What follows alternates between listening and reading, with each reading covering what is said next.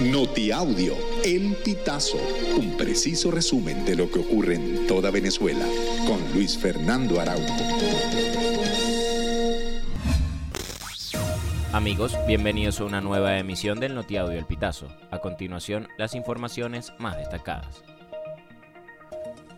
Dos horas duró el forcejeo entre agentes de la Policía Nacional Bolivariana y del Servicio Bolivariano de Inteligencia Nacional, con líderes sindicales en Barinas, para detener al presidente regional de la Federación Nacional de Trabajadores de la Enseñanza de Venezuela, Víctor Venegas. Venegas es un dirigente sindical de reconocida trayectoria dentro y fuera del magisterio en Barinas. 29 de sus 57 años los ha dedicado a la educación básica. Ha sabido combinar su lucha gremial con la formación profesional es magíster en Ciencias de la Educación y abogado. Actualmente es maestro de aula en la Escuela Básica Ramón Reynoso Núñez. La vida política y sindical de Víctor Venegas siempre ha sido pública y transparente, según aseguran sus compañeros del magisterio.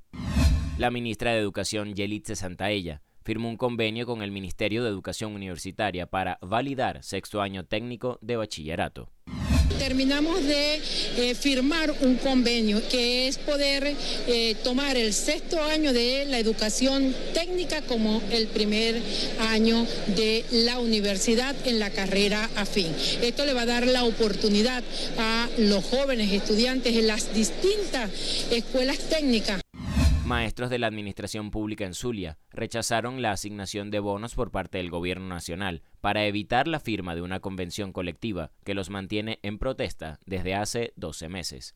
Los educadores protestaron frente a la Inspectoría del Trabajo en Maracaibo y denunciaron que el Estado viola sus derechos laborales y además amenazaron con tomar Caracas para exigir al Ministerio de Educación salarios dignos.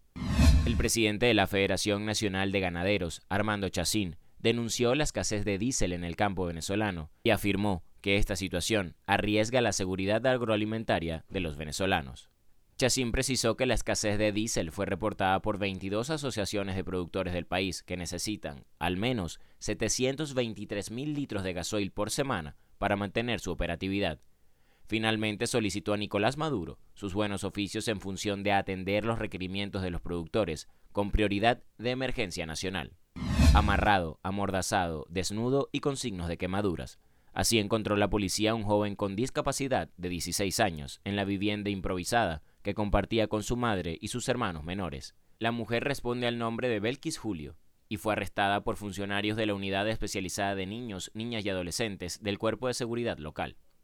Por otra parte, la víctima fue trasladada a un centro asistencial para su atención médica, mientras que Belkis quedó a la orden de la Fiscalía 22 del Ministerio Público por los delitos de tortura y maltrato. Amigos, y hasta acá llegamos con esta emisión del Notiaudio El Pitazo.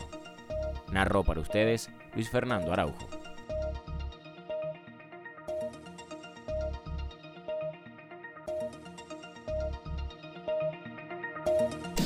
Estas informaciones puedes ampliarlas en nuestra página web elpitazo.net. También recibimos tus denuncias vía SMS o WhatsApp a través del 0414-230-2934.